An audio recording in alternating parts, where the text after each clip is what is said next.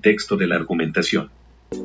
Lo que se llama contexto está, como ya vimos, estrechamente ligado a la pragmática, pues aquí cuenta, de manera considerable, la situación que influye en la interpretación del significado de los actos de habla. Hay que tener en cuenta que las emisiones se utilizan en contextos de comunicación e interacciones sociales en las que tienen determinadas funciones. Se dice que los actos de habla solo pueden ser actos sociales si se llevan a cabo en un contexto comunicativo o contexto pragmático. Un contexto pragmático puede definirse como un conjunto de datos a base del cual se puede determinar si los actos de habla son o no son adecuados. Por ejemplo, una argumentación altamente especializada en alguna rama de la ciencia solo sería adecuada en un contexto determinado, como podría ser una comunidad científica de médicos, físicos, matemáticos, etc.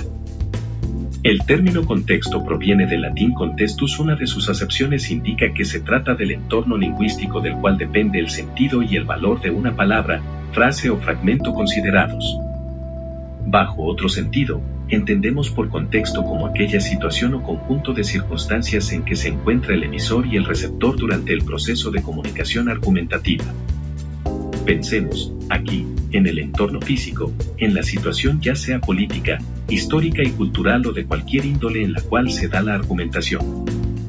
De acuerdo con este sentido de contexto, ten en cuenta que no sería lo mismo argumentar ante unos niños de la escuela primaria donde se debe tener presente su contexto, nivel escolar, situación socioeconómica, intereses, aficiones, vocabulario, etc., que ante otro tipo de auditorio, tus compañeros de clase o profesores, por ejemplo.